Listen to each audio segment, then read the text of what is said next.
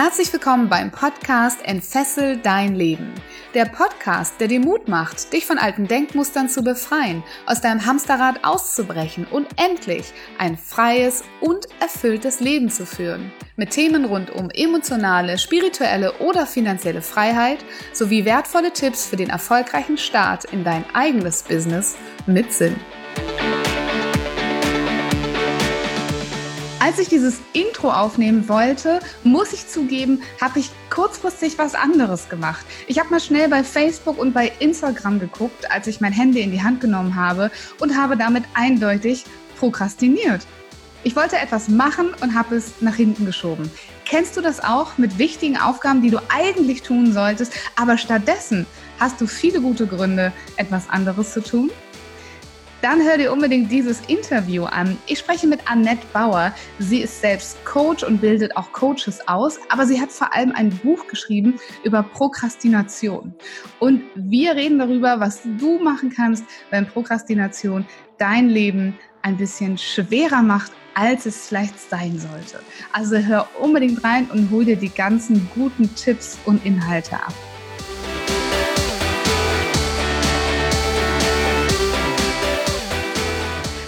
Willkommen zu einer neuen Folge im Entfessel dein Leben Podcast. Ich freue mich, dass du wieder mit dabei bist. Und heute haben wir eine ganz besondere Folge, nämlich ein Thema, das sich ein Zuhörer gewünscht hat. Heute spreche ich mit meinem Interviewgast über das Thema Prokrastination. Aber erstmal verrate ich euch, wen ich mir denn da überhaupt eingeladen habe. Ich habe Annette Bauer eingeladen. Sie ist Coach für vielbegabte und Scanner-Persönlichkeiten. Selbst eine Scannerin hat sie noch viele andere Töpfe, in denen sie kocht. Autorin, Veranstalterin des Coachcamps und Anbieterin von Weiterbildungen für Coaches. Annette lebt in Köln. Bei Scanner-Persönlichkeiten wird oft von Prokrastination gesprochen, die aber in der Regel nicht vorliegt aber so kam sie am Ende auf das Thema Prokrastination und hat auf den Wunsch ihres Verlages dazu ein Buch geschrieben. Und genau über das Buch wollen wir heute reden. Hallo, liebe Annette. Schön, dass du da bist. Ich freue mich, dass du dir die Zeit genommen hast. Ja, hallo Viola. Schön, dass ich da sein darf und dass wir über dieses ja eigentlich doch hochspannende Thema sprechen. Auf jeden Fall. Äh, super hochspannend. Und ich glaube, dass ähm, äh, das auch mehrere Zuhörer sehr, sehr interessieren wird, weil ich, ich, ich, ich, ich werfe mal eine These von Anfang an hier in den Raum und da können wir gerne drüber sprechen. Ich behaupte, jeder kennt das Thema Prokrastination. Jeder hat das schon mal gehabt. Jeder kennt das vielleicht aktuell noch mal mehr, mal weniger. Aber jeder fühlt sich, wenn er das wahrnimmt als solches, davon irgendwie eingeengt. Oder es fühlt sich auf jeden Fall nicht richtig gut an. Und deshalb finde ich das super gut, dass einer der Zuhörer die Chance genutzt hat und mal dieses als Themenwunsch uns auf den Tisch zu legen, sozusagen. und ähm, ja. da frage ich gleich mal ganz am Anfang, wie Könntest du uns dann helfen, uns fesselfrei zu machen zum Thema Prokrastination? also, ähm, ich gehe mal mit meiner Antwort auf deine These ein. Ja, also fesselfrei könnte ich dich und die ganzen Zuhörerinnen und Zuhörer machen, indem ich sage, erstmal tief einatmen und wieder ausatmen, denn aufschieben zu können, es überhaupt zu können, ist eine ganz positive Eigenschaft. Puh. Ah, puh. Gott sei Dank. Nein, wir, ähm, das ist uns auch in die Wiege gelegt. Wir ähm, müssen ja immer unterscheiden, hat was jetzt gerade Priorität? Ähm, setze ich das wirklich an die erste Stelle oder muss ich was vorziehen? Hat was jetzt irgendwie zeitlich gerade ähm, den eiligeren Auftrag oder bin ich an was emotional jetzt im Moment eher dran und muss das deshalb angehen als Thema für mich oder als Aufgabe? Und hinter dieser, hinter diesem Abwägen können steckt auch diese Fähigkeit aufzuschieben, also Dinge einen Platz zu geben. Und das ist nicht immer automatisch der erste Platz auf der Liste. Es kann natürlich, wenn man Dinge ständig vom ersten Platz auf der Liste wegschiebt, zu Problemen kommen. Diese Probleme sind allerdings nochmal in einem Spektrum von 1 bis 100 auch wirklich von 1 bis 100 verteilt. Ja, also nicht jeder, der sagt, oh, ich habe schon wieder was aufgeschoben, hat jetzt ein Problem im 100er-Bereich und äh, riskiert seine komplette Existenz. Das gibt's, ja, das ist dann aber wirklich eine, eine krankhafte Ausprägung. Ansonsten gibt es einen ganz, ganz großen Bereich, wo man sich ja eigentlich überhaupt gar keine Sorgen machen muss. Aber wir sind ja ständig so auf Erfüllung und schnell und jetzt sofort und gestern war Abgabetermin getrimmt, dass wir auch immer in der Angst unterwegs sind, dass wir was nicht schnell genug erledigen. Okay, also glaubst du, Prokrastination ist eigentlich gar kein Problem, sondern es wird uns von außen zum Problem gemacht? Könnte man das so sagen? Sagen wir mal so, ich glaube, dass die Tatsache, dass wir ständig über Prokrastination sprechen und nicht über ein ganz normales Aufschiebeverhalten, schon eines der Probleme ist. Denn es ist so, dass dieser Begriff Prokrastination äh, eine ganz klare Definition für ein krankheitswertes Verhalten ist. So nennt man das in der Psychologie. Also ein Verhalten, das dazu taugt oder in einer Form ausgeprägt ist, dass es uns wirklich im Leben ernsthafte Schwierigkeiten macht. Deshalb hat sich ja in den letzten Jahren auch so dieser Begriff der Aufschieberitis, ne, kleine Schwester der großen Prokrastination breit gemacht. Ich mag das nicht. Also ich bin da wirklich mittlerweile sehr allergisch gegen und sage, ähm, Leute, lasst uns ruhig aufschieben, das ist völlig in Ordnung. Es gibt sogar mittlerweile Forschungsbereiche über positive Prokrastination, also positives Aufschieben im Alltag, wo genau dieser Gedankengang, dass, dass wir eine Gabe haben, wenn wir es gut können und wenn wir abwägen können, und auch über Folgen und ähm, Konsequenzen, die es hat, wenn wir etwas aufschieben, nachdenken. Also dazu gibt es einen Forschungszweig.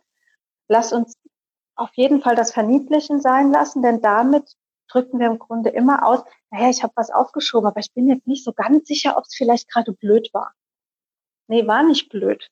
Ist prinzipiell erstmal in Ordnung. Aber es gibt halt auch ganz klare Marker, die gehören zur echten Prokrastination zur pathologischen Prokrastination, so heißt das. Und da wird es gefährlich und da lohnt es sich hinzugucken. Was ist das, eine pathologische Prokrastination? Also, es ist so, es gibt ja ähm, bestimmte Verzeichnisse, in denen alle möglichen Krankheiten aufgezeichnet sind. Der ICD-10 zum Beispiel. Und es gibt auch einen, da sind halt die psychologischen Krankheiten, die psychischen Erkrankungen drin.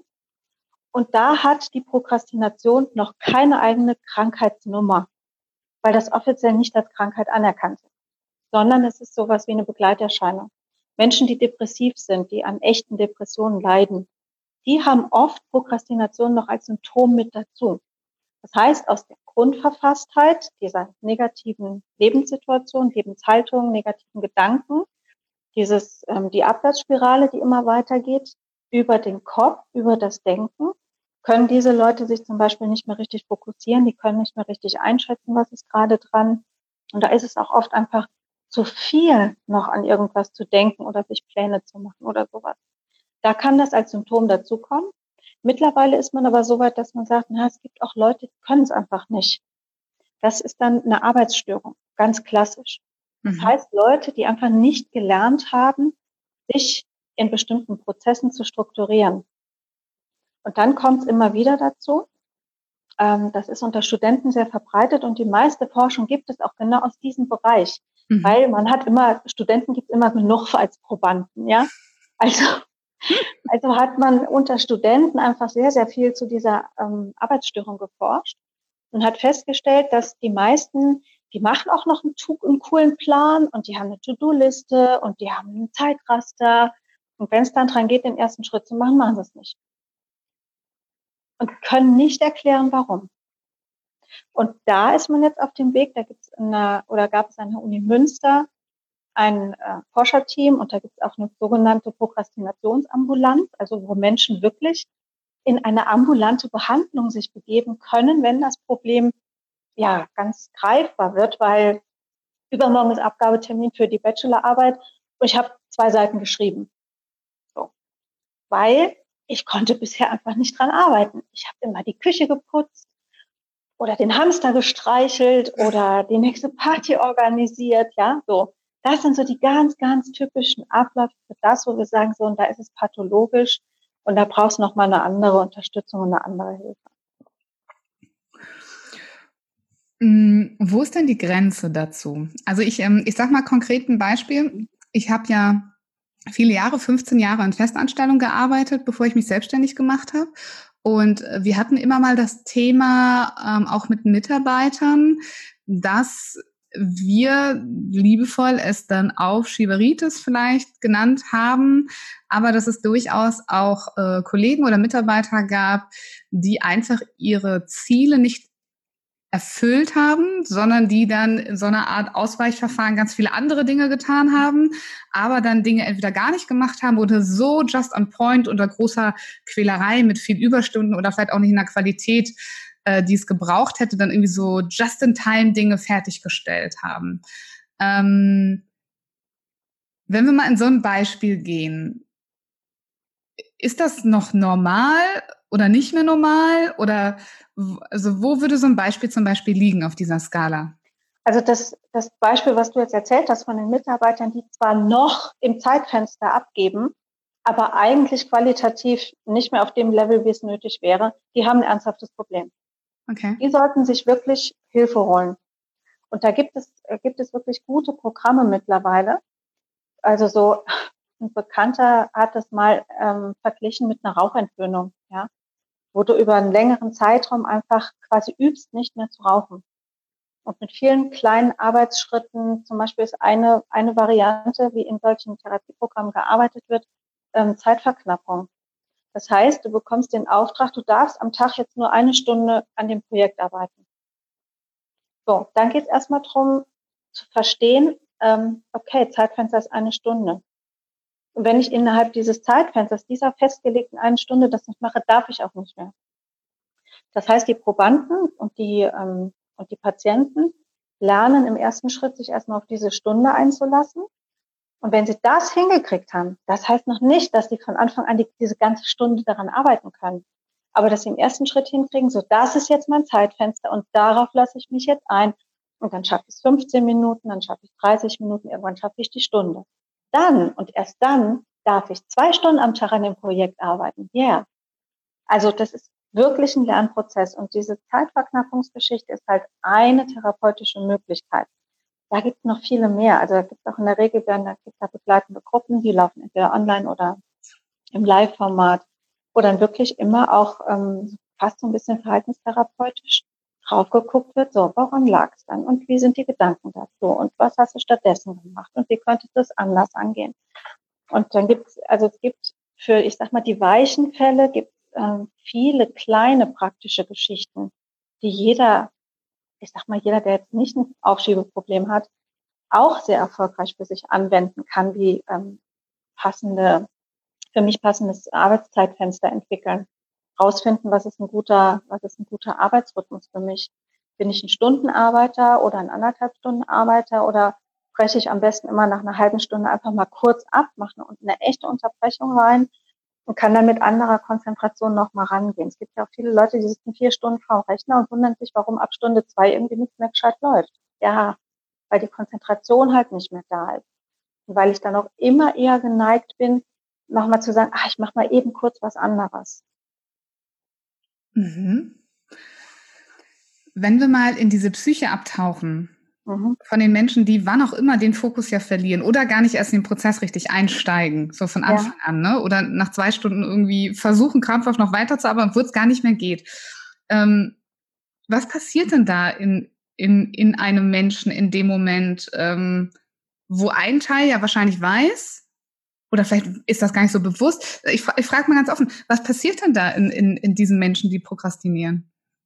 Ähm, also eine ganz leicht verständliche Antwort ist, da springt das Belohnungssystem an. Das klingt gerade total abstrus und man denkt, hä, aber die machen doch was eigentlich recht, ja, man könnte sagen, fast Dummes. Die wissen, es schadet ihnen langfristig, aber kurzfristig.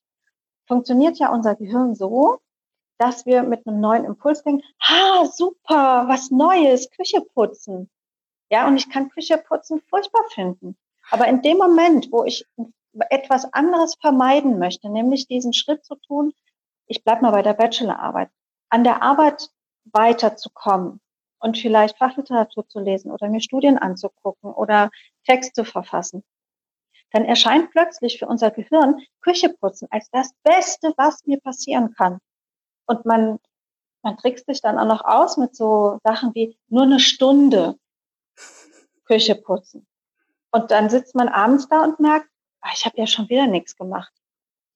Und dieses Belohnungssystem, ja, ist halt auf der einen Seite ist es furchtbar gut für uns, aber in, in bei so einer Arbeitsstörung ähm, knallt es halt voll rein. Und langfristig führt das natürlich dazu, dass zum Beispiel jeden Abend das schlechte Gewissen hochkommt.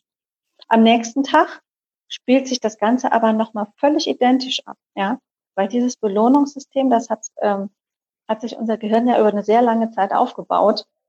Ähm, das ist unglaublich hilfreich und das ist auch unheimlich äh, fix. Das, das schlägt ganz schnell an und dann mit diesen ganzen äh, Glückshormonen und Endorphinen und weiß ich nicht, äh, kann sich doch kein Mensch, der eine Arbeitsstörung hat, gegen Kücheputze wehren. Ne? Das funktioniert ja gar nicht mehr. Also das ist so, es klingt, klingt so humorvoll, aber es ist natürlich für die Menschen, die daran leiden, ist es unglaublich schwierig, ähm, diese eigenen Mechanismen zu durchbrechen und ähm, sich Dinge einzubauen, woran man dann merkt, ach Moment, jetzt geht das wieder los und nein. Und Okay. Ich musste auch ein bisschen schmunzeln, äh, als Belohnungssystem die Küche sauber machen. Ja. es klingt so strange, aber wenn ich ähm, an meine eigene Studentenzeit zurückdenke, ich glaube, äh, meine Bude war nie so sauber zu den Tagen, wo ich eigentlich hätte irgendwo an irgendetwas schreiben sollen. Also es ist ja. absolut korrekt. Ähm, auf den ersten Blick habe ich ja immer das Gefühl, es hat was mit Vermeidungsverhalten zu tun. Ja. Also, dass wir irgendwie keinen Bock haben auf das, was wir da gerade machen müssen. Dass wir also keinen Bock auf die Arbeit haben oder auf die Aufgabe oder ja, dass, dass es nicht das Richtige ist oder so. Und dann verstehe ich dich jetzt so, dass du sagst, okay, stattdessen machen wir etwas anderes und dieser neue Impuls dann so, ach Gott, ich muss das ja nicht machen. Darf ich, darf ich die Küche putzen? In Anführungszeichen. Das ist dann das, was das Belohnungssystem mhm. sozusagen anstößt, ja? Also das Belohnungssystem funktioniert ja so, dass ich für etwas, das ich tue, mehr positive Gefühle bekomme als für das, was eigentlich dann gerade dran wäre. Mhm. Das heißt, ich kann vom Verstand her genau wissen, dass es besser wäre, am Rechner zu bleiben und für die Arbeit was zu tun. Aber das Gehirn rastet sofort ein und schüttet so viel, ähm, so viel Botenstoffe aus, die mich ablenken und umlenken im wahrsten Sinne des Wortes, dass das Positive das, was an Gefühl kommt, was an Emotionen aufkommt, überwiegt in dem Moment gegen das Pflichtgefühl oder das schlechte Gewissen. Das kommt dann erst viel später, wenn diese positiven Emotionen sich wieder abgebaut haben. Die sind ja nicht so lange anhaltend da. Du hast ja eben gesagt, du hast das Gefühl, da steckt so ein Vermeidungsverhalten dahinter. Ja, genau das ist ein riesengroßes Problem. Und ähm, es gibt ja diese akademischen Prokrastinierer, wo es auch wirklich sehr, sehr gute therapeutische Möglichkeiten gibt und die lernen ihre Arbeitsorganisation, die lernen es wirklich. Dann gibt es aber halt auch Menschen, die im Alltag aufschieben. Und das, da kommen diese ganzen Klassiker. Ähm, offizielle Post nicht öffnen, weil da könnte eine Rechnung drin sein oder könnte eine Mahnung drin sein oder da könnte irgendwas Unangenehmes drin sein. Und dann gibt es Leute, die haben stapelweise die Briefe zu Hause liegen und es wird irgendwann eng, weil da hängen Finanzen dran, die kriegen zum Beispiel auf der Arbeit bestimmte Dinge auch nicht hin, kriegen es auch nicht hin, das zu kommunizieren, weil da ist Scham mit im Spiel, ein ganz wichtiges Gefühl in Verbindung mit Prokrastination. Und ich habe ähm, für mich festgestellt, dass hinter diesem Alltagsprokrastinieren ganz, ganz häufig ein tieferes Problem liegt. Wir sagen im Coaching ja auch oft, das Problem hinterm Problem. Das mhm. heißt, wir beschäftigen uns mit was und wenn wir es aufgelöst haben, merken wir, ach, das war es eigentlich. Okay, dann kann ich jetzt da rangehen. Ja. Das kommt ganz, ganz häufig vor. Okay. Ich habe gerade mal, während du gesprochen hast, mal drüber nachgedacht, wo mache ich denn so Alltagsprokrastination? Ne? Und es gibt eine Sache, ist jetzt tatsächlich mehr, mehr wieder im Business, aber ich glaube, da werden wahrscheinlich 99 Prozent gleich der Zuhörer nicken, ähm, wenn ich Steuerdinge machen muss. Ja, damit meine ich meine Umsatzsteuervoranmeldung als Unternehmer oder gerne auch die Einkommensteuererklärung, die wir alle kennen, einmal im Jahr. Ähm, die, diesen Prozess überhaupt anzugehen, ja, also das kann ich richtig gut prokrastinieren, bis auf ja. den letzten Drücker eigentlich. Und da, da ich versuche mich selber auszutricksen. Ich sage, wenn ich, wenn ich die heute fertig mache, dann belohne ich mich danach mit was ganz besonderem Tollen. Aber keine Chance, ja. Also irgendwann kommt so ein Punkt, da kriege ich so einen Rappel, dann mache ich das. Mhm. Aber bis dahin habe ich das im Prinzip immer schön aufgeschoben. Und da muss ich gerade lachen, weil ich muss tatsächlich gerade aktuell ähm, für das letzte Quartal meine Umsatzsteuererklärung machen. Und jedes Mal, wenn ich da so im Kalender gedacht habe, so heute, ich trage mir so einen Block ein, ne? also so, so einen Block im Kalender. Heute nehme ich mir mal die paar Stunden Zeit, die ganzen Belege ähm, einzuscannen und abzulegen. Äh, gibt es andere Dinge von meiner To-Do-Liste, die wichtiger sind? Ja, klar. Was würdest du denn da sagen? Was würdest du denn da sagen? Was ist denn mein Problem jetzt? Das Problem hinter dem Problem. Ja, also da ist es, glaube ich, gar nicht, dass du ein Problem hast, sondern dass du einfach keinen Bock drauf hast. Ja. Also wenn wir uns das einfach auch mal zugestehen, dass wir im Alltag schieben wir doch in der Regel wirklich genau die Sachen auf, auf die wir überhaupt gar keine Lust haben, die in der Regel keinen Spaß machen und die uns in diesem Moment keinen Mehrwert bieten. Also der, klar, als Unternehmerin, ich kenne das Problem Umsatzsteuererklärung ja wirklich. Ähm, vom Verstand her weiß ich doch, das macht schon Sinn, wenn die am 10. dann beim Finanzamt ist. Und es ist ja auch gar nicht so wahnsinnig viel Arbeit, ja, wenn man das immer irgendwie auch noch vorbereitet, was ich jetzt auch nicht hinbekomme. Aber gehen wir mal von aus, man würde fortlaufend irgendwie da auch immer ein bisschen was dran tun, ist das echt in einer Stunde gemacht. In meinem Fall ist das so, ich habe überhaupt, ich spüre null Mehrwert, wenn ich mich mit Kassenbelegen beschäftige. Das ist ja. nicht meine Welt. Ich habe aber eine befreundete Kollegin, die liebt Zahlen. Ja, die liebt Zahlen. Die geht da, die geht da ganz anders ran. Die hat eine ganz andere Grundverfasstheit, um mit diesen ich sag mal, mit dieser Aufgabe umzugehen und auch viel weniger ein Problem damit. Ähm, ich habe das ähnlich wie du auch versucht mit solchen Belohnungsgeschichten. Ne? Und ja, ich mache das dann, ich mache immer so ein bisschen und dann schicke ich das schon am achten los und dann ja. auf den Füßen. Pustekuchen. Ich habe jetzt einfach zu mir selber gesagt, Annette, ups, bin ich umgefallen. Ähm, warte, ich bin gleich wieder da. Ähm, ich habe gesagt, Annette, du bist ja auch ein netter Mensch, wenn deine Umsatzsteuererklärung immer erst genau am 10. des Quartalsmonats da ist. Und den Finanzbeamten stört das auch überhaupt gar nicht, dass das am 10. da ist, weil machen alle anderen genauso. Eventuell sogar erst am 11. oder am 12. oder am 15. So. Und jetzt ähm, weiß ich halt immer, dass ich in diesem Abgabequartal am 9. und am 10. mir nichts anzutragen brauche, weil ich schaffe das vorher nicht. Und in der Regel habe ich den 9. dann noch frei, weil ich es da auch nicht schaffe, also mental nicht schaffe. Und am 10. mache ich es. Weil die, also dann mein Verstand schon noch ausreicht, um zu sagen, so jetzt ist aber heute hier ähm, fünf nach zwölf und jetzt machst es. Und dann mache ich es auch. Weil ich aber nicht an pathologischer Prokrastination leide. Deshalb kann ich das. Hätte ich da wirklich ein krankhaftes Problem, dann wäre ich seit vier Jahren im Rückstand mit der Umsatzsteuererklärung. Mm, super. Und hätte also, hätte also da wirklich auch schon Stress mit dem Finanzamt und äh, Strafzahlungen und weiß der Geier was.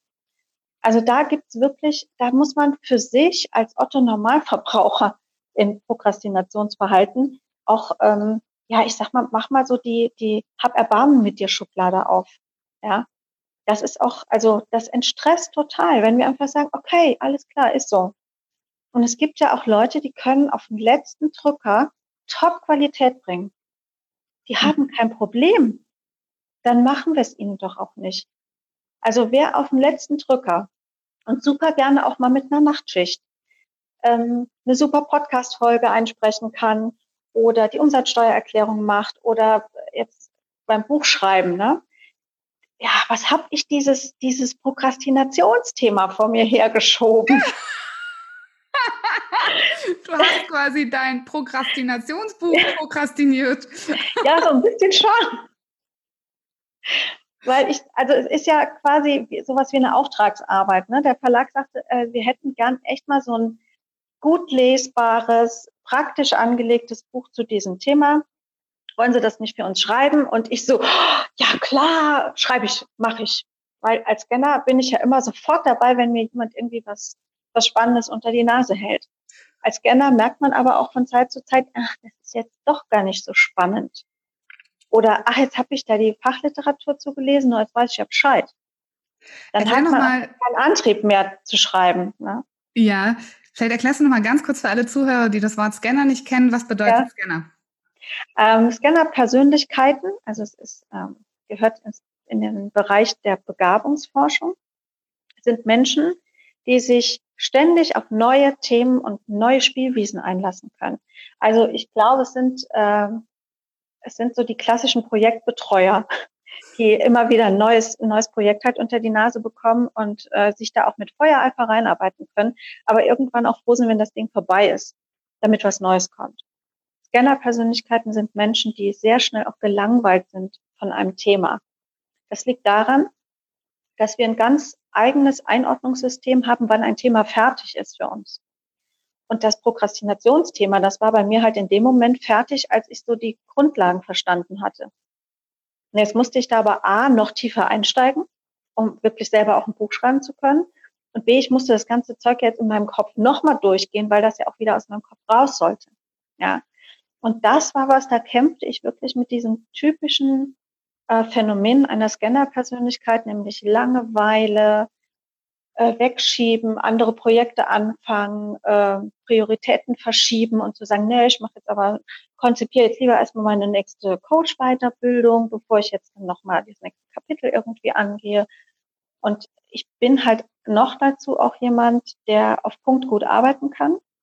Das heißt, wenn ich keine Abgabetermine hätte, äh, ja, wird es ewig dauern.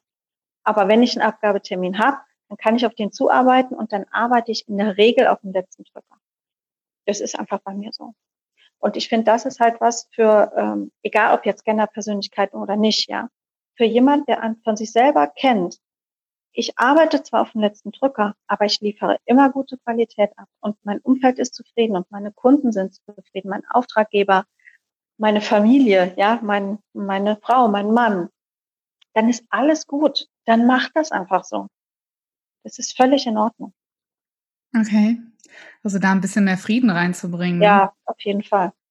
Auf jeden ich glaube, eins der größten Probleme, die man ja selber dann ganz oft hat davor, also Mann, ich schreibe mir auch mal, ich spreche dann immer gerne von mir, weil ich kann nicht für andere sprechen, aber trotzdem an dieser Stelle weiß ich das von Freunden, die das auch erzählen, ist halt dieses furchtbare schlechte Gewissen, was man die ganze ja. Zeit hat, bis zu dem Punkt, wo man dann kurz vor der Deadline ist und das endlich erfüllt, ne? Und man sich das Leben schwer macht, wie man jeden Tag denkt, heute müsste ich doch was tun, noch scheiße, heute habe ich es ja, doch wieder nicht getan, ne? Ja. Also das hängt natürlich auch ganz stark damit zusammen, dass wir in dieser enormen Leistungsgesellschaft leben. Ich glaube, das können viele Leute mittlerweile nicht mehr hören, aber es ist einfach so. Also wir sind ständig angehalten, leisten, leisten, leisten, leisten immer auf total hohem Niveau. Das können wir aber gar nicht. Wir sind ja keine Arbeitsmaschinen.